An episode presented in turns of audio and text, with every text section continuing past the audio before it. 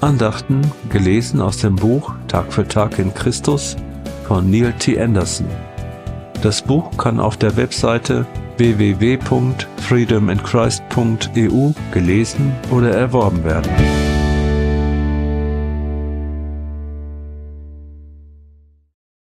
2. Oktober nach dem Geist leben. Wer sich von seiner eigenen Natur bestimmen lässt, dessen Leben ist auf das ausgerichtet, was die eigene Natur will.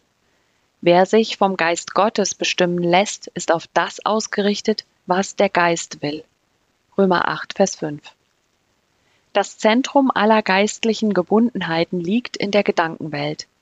Dort muss der Kampf ausgefochten und gewonnen werden, damit sie die Freiheit in Christus erleben können.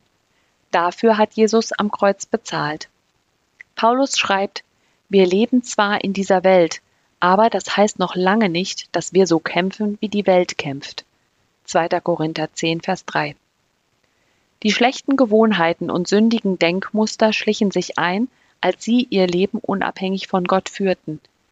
Ihre nichtchristliche Umgebung lehrte sie, ein Leben zu führen, das nicht vom Wort Gottes bestimmt wird, und die entsprechenden Verhaltensmuster und Reaktionen prägten sich in ihrer Gedankenwelt ein. Als sie Christ wurden, sind ihre alten, sündigen Gewohnheiten und Verhaltensweisen nicht auf einmal gelöscht worden. Sie sind immer noch ein Teil unserer Natur, mit dem wir uns täglich auseinandersetzen müssen.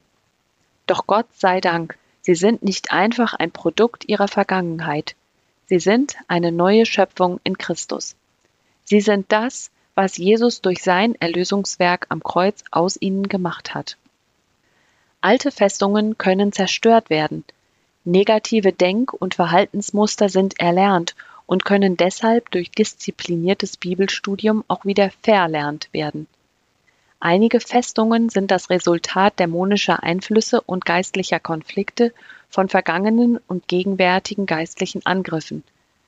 Wer Satans Lügen glaubt, wird von ihnen beherrscht.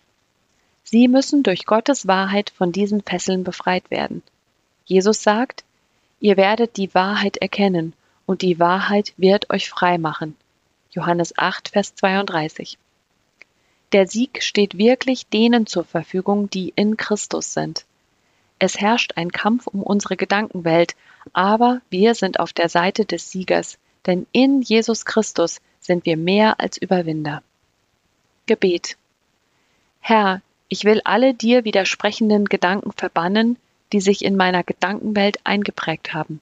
Wer du bist und wer ich in Christus bin, soll in meinem Leben entscheidend sein.